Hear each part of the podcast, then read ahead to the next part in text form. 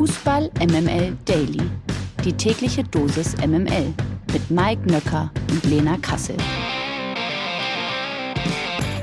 Es ist schon wieder Freitag, es ist wieder dieser Podcast. Fußball MML Daily heißt er am Freitag, den 26. August. Und hier ist die da, die da am Eingang steht. Komm doch rein, Lena Kassel. Hi, Mike Nöcker. Das witzig, war ja ne? süß. Voll witzig. Ja, du war kamst. echt witzig. Hey, wir haben so viel vor heute, oder? Wir müssen richtig äh, loslegen, irgendwie richtig uns ranhalten. Ja, bevor wir das machen, äh, kurz noch zwei Korrekturen zur äh, gestrigen Folge. Ja. Vielleicht machen wir auch mal so einen Faktencheck-Jingle, weil ich glaube, mitunter haben wir das äh, jetzt äh, ja nötig. zwei Anmerkungen. Äh, Max Meyer ist nicht für 18 Millionen Euro äh, zu Crystal Palace. Das war mhm. eine Fehlinformation, die ich äh, aus diesem Internet äh, gezogen hatte. Er ist ablösefrei ja. zu Crystal Palace gegangen und der HSV hat, hat eine Messe. Ähm, das Ne? Hat ja. eine Messe, genau. genau. Hat äh, das Pokalspiel zwischen RB Leipzig und Ottensen kann nicht im Volksparkstadion äh, stattfinden, weil sie dort eine Messe haben. Es war nicht als Protest gegen das Konstrukt RB Leipzig zu verstehen. So viel zur Vorrede. Ich hoffe, wir haben jetzt alle wieder zu Hause äh, glücklich gemacht. Grüße gehen raus an Jan. Und dann können wir jetzt auch loslegen, ne? Das können wir auf jeden Fall. Die MML Daily Fragen an den Spieltag. Wir freuen uns, das kann man an dieser Stelle schon mal sagen. Es ist nämlich Freitag und wir haben mal wieder Besuch bei Fußball MML Daily und wir freuen uns besonders, dass er heute Morgen unser Gast ist. Normalerweise spricht er im Spiegel Spitzengespräch, wobei Vielleicht machen wir auch gleich ein Spitzengespräch, wenn wir über die Bayern reden zum Beispiel. Auf jeden Fall spricht er dann mit hochrangigen Entscheidern des Landes. Außerdem begleitet er in dem ARD-Format Konfrontation die wichtigsten Politiker und jeden Dienstag kapert er unseren Partner-Podcast Apokalypse und Filterkaffee. Jetzt darf er endlich mal über Fußball reden. Guten Morgen, schön, dass du da bist, Markus Feldenkirchen. Guten Morgen. Vielen, vielen Dank. Ja, endlich mal über etwas reden, was Spaß macht.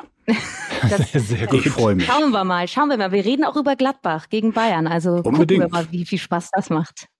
ich habe ja gesagt, Spitzengespräch, ne? Es ist ja so ein bisschen, so, so ein bisschen auch. Zumindest wird geschnuppert quasi. Genau, dieses Wochenende entscheidet sich die Meisterschaft. Aber da können wir ja gleich in Ruhe drüber ich dachte, die hätte sich schon entschieden. Naja, aber das machen wir gleich. Ähm, du bist ja relativ viel in Berlin unterwegs, deswegen müssen wir natürlich als allererstes auch mal über Hertha gegen Borussia Dortmund sprechen, Lena, oder? So ist es. Die Borussia aus Gladbach hat ja am vergangenen Wochenende auch gegen die Hertha gespielt. Vielleicht hast du das Spiel ja sogar gesehen. Jetzt müssen sie also zu Hause gegen Borussia Dortmund ran. Und das Spiel gegen Gladbach fand ich von der Hertha eigentlich ganz gut. Wir haben gut gespielt über die Flügel. Man kann schon von einer neuen Flügelzange sprechen, haben aber natürlich äh, einige Chancen liegen gelassen. So ehrlich muss man dann auch sein. Und der BVB, ja, der hatte eine irre Schlussphase.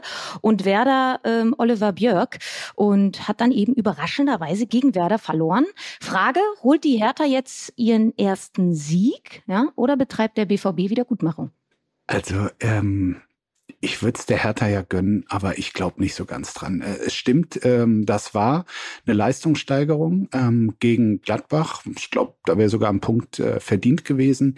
Äh, und trotzdem, also äh, Dortmund, ähm, die werden die ganze Woche irgendwie an, an diese kuriose Endphase im Spiel gegen Bremen denken. Und äh, das ist die Gelegenheit, äh, gegen Hertha das wieder gut zu machen und äh, quasi den, den, den Fehlstart in die Saison ähm, zu verhindern. Und deshalb, die werden hoch motiviert sein.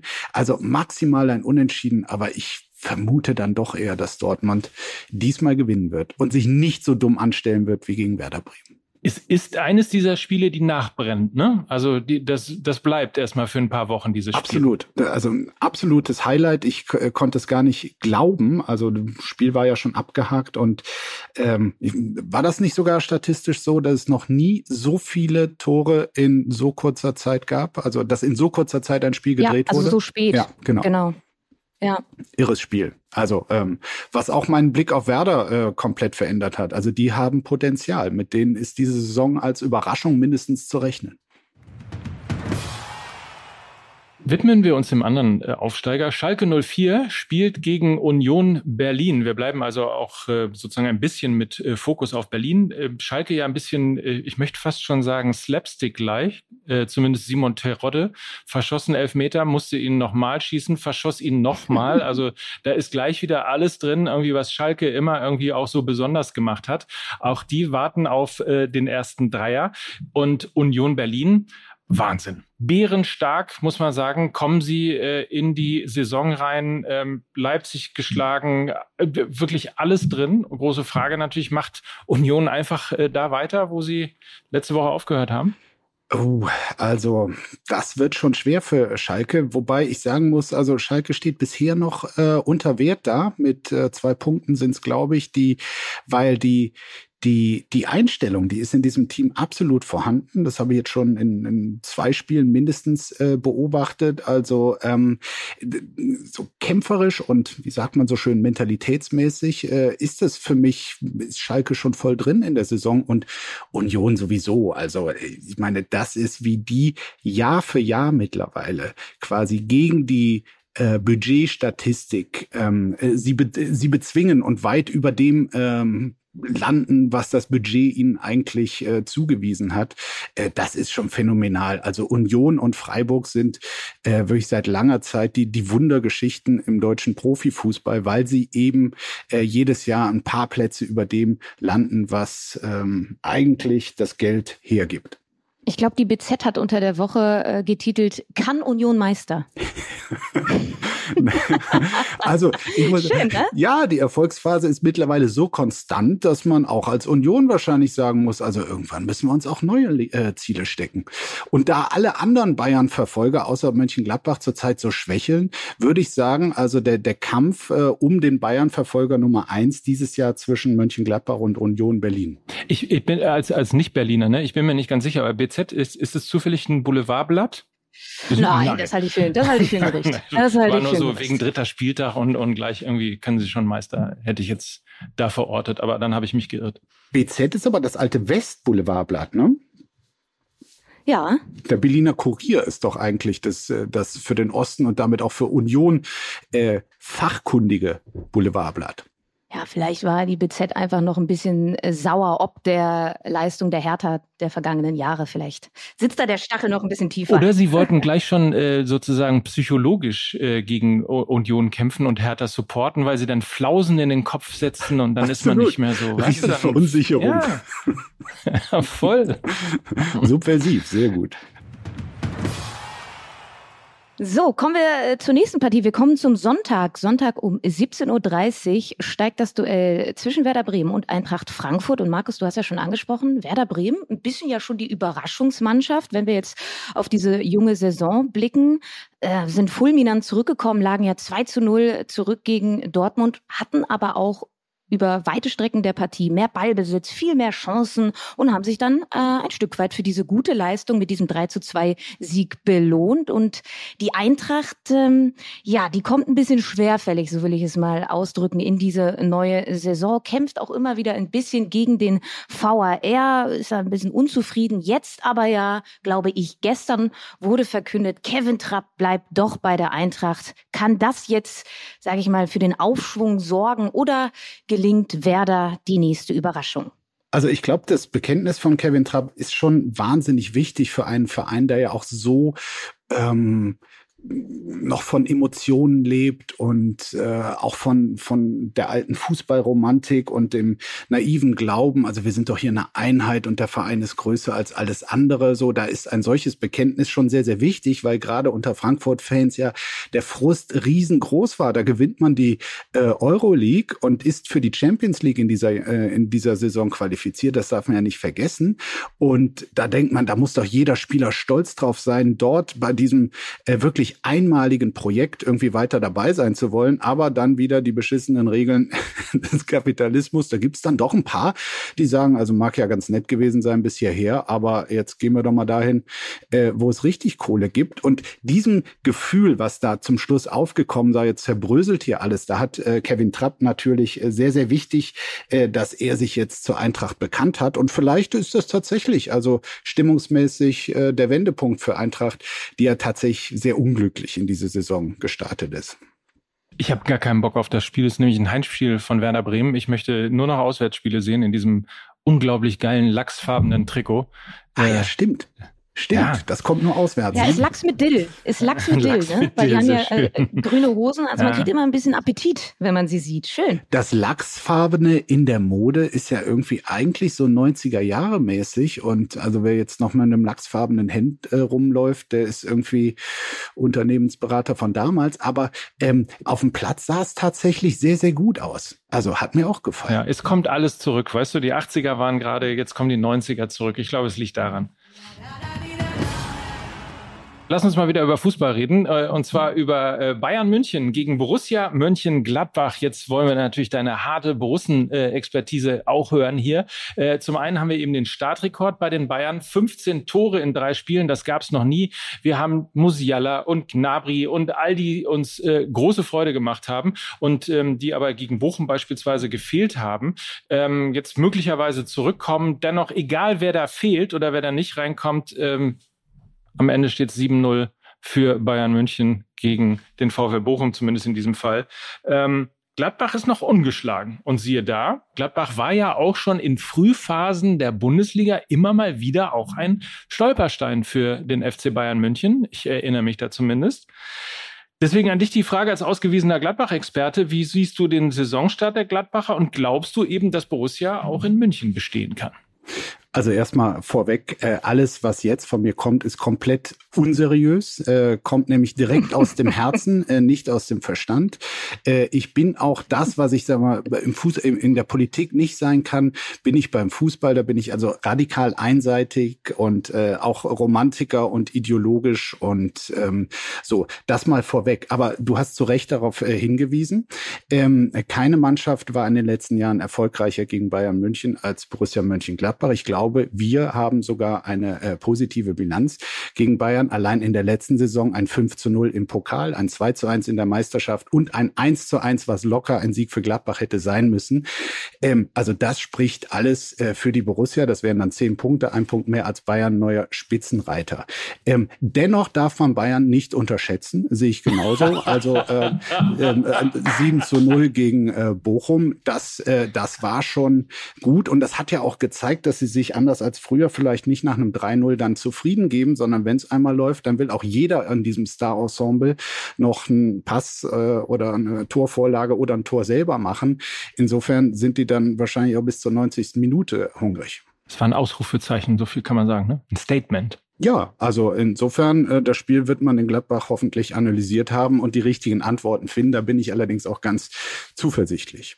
Natürlich, äh, ja, verbreitet die vergangene Saison mit diesen zwei Siegen gegen Bayern ein bisschen Optimismus. Aber wo, woran ich gedacht habe, ist, dass es ja ein Topspiel ist. Erster gegen Zweiter. Und das war in der vergangenen Saison ja nie der Fall, weil Markus, du weißt ja selber leider, wie die vergangene Saison für die Gladbacher gelaufen ist. Ne? Das war ja eher ja in der Mittelfeldregion bis Abstiegskampf. Das war dann eher ja. die Sphären, in denen sie sich bewegt haben. Ne? Das war sehr bescheiden. Und ich habe immer das Gefühl, Top-Spiele, Erster gegen Zweiter, und da gehen auch Grüße raus an die andere Borussia, die verlieren die Bayern nicht. ähm, also ich äh, kann einfach nur hoffen, dass du äh, Unrecht hast, aber äh, es stimmt natürlich. Und das war, es war ja auch ähm, die, die Theorie hier äh, bei dem Spiel gegen äh, Bochum. Da hat ja Bayern tatsächlich in der Rückrunde gegen Bochum verloren in der letzten Saison. Und ich glaube, die haben sich für diese Saison zwei Spiele hingelegt, äh, noch weit vor den Spielen gegen Borussia Dortmund, wo sie sich gesagt haben, da müssen wir in diesem Jahr, das war so eine Schmach, mhm. so blamabel in der letzten Saison. Hier müssen wir wirklich ein Statement setzen. Und gegen Bochum äh, hat es schon geklappt. Und vorgenommen haben sich das die Bayern sicherlich auch äh, für das Spiel am Sonntag gegen Mönchengladbach. Aber ich hoffe dann doch, dass die Gegenwehr ähm, der einzig wahren Borussia äh, intensiver sein wird als die des VfL Bochum. Wir müssen natürlich eine Frage noch stellen. Du hast gerade eben so schön von Tradition, von Herz und ähm, von der romantischen Seite des Fußballs gesprochen. Ja. Jetzt äh, kursiert ja seit Wochen das Gerücht, dass Max Eberl zu RB Leipzig geht und dort Sportdirektor äh, werden soll. Äh, angeblich scheitert es nur noch an den Ablösesummen. Andere sagen wieder, es gibt gar keine. Aber so oder so, ähm, Max Eberl zu RB Leipzig, um es mal mit äh, Markus Lanz zu sagen. Was macht das mit dir? Ich möchte Gerüchte hier wirklich nicht kommentieren, weil äh, ich weiß ja gar nicht, wie es ist. Ich kann äh, erstmal zu Max Eberl sagen, also ähm, da ist wirklich große Liebe vorhanden, weil er war mit daran beteiligt, zusammen mit Lucien Favre, um einen eigentlich toten Verein wiederzubeleben und zumindest in meiner Lebenszeit die schönste ähm, Fußballperiode, ein paar Saisons hintereinander ähm, zu ermöglichen. So, das wird immer mit ihm verbunden sein. Er hat nur in dieser Zeit tatsächlich so oft auch das Modell Mönchengladbach auch mit einer gewissen Fußballromantik hochleben lassen. Ist auch bewusst unterschieden von Konstrukten wie RB Leipzig. Und äh, es, es würde mich wirklich wahnsinnig wundern, wenn an diesen Gerüchten etwas dran wäre. Wir lassen das mal so stehen. Wir haben ja anderes gehört, ne? Wir haben ja anderes gehört. Man, man hört es immer wieder, aber wie gesagt, wenn man Max Eber bisher verfolgt hat, dann wäre es schon eine sehr, sehr große Überraschung, wenn er es tatsächlich machen würde. Gehen wir versöhnlich raus, trotzdem irgendwie. Es ist ja, wobei für dich wäre es ja super versöhnlich, wenn das auch tatsächlich stattfinden sollte, wenn er eben nicht äh, zu RB Leipzig geht. Ich möchte einfach so versöhnlich äh, rausgehen und sagen, Markus, hat totalen Spaß gemacht, mit dir über Fußball zu reden. Das ist eine völlig neue Seite, die wir hier entdecken. Ähm, Das solltest du mal drüber nachdenken. Haben wir über Fußball nicht... geredet? Okay, ja. Ja also ein bisschen, ne? Ein bisschen. Ein bisschen. Also denk mal drüber nach, ob du daraus nicht was machst. Ich denk mal drüber nach. Es hat mir auf jeden Fall riesen Spaß gemacht mit euch. Uns auch. Komm bald wieder. Ähm, ich glaube, wenn, wenn die Bayern wirklich gegen äh, Borussia Mönchengladbach verlieren sollten, mhm. äh, dann müssen wir am Montag auf jeden Fall von, O-Ton, von dir einen O-Ton hier im Daily wieder haben. Ja. Also irgendwo sowas Jubelndes oder Sehr was gerne. Statisches oder irgendwie sowas in der Art. Und dann nochmal zur Herbstmeisterschaft. In ja, diesem Sinne. Mhm. ja, genau. Bis dann. Schön. Sehr gut. Bis dann, Markus. Ciao. Mach's gut. Tschüss. Viel Spaß am Wochenende. Danke. Ciao, ciao. Fakten, Fakten, Fakten.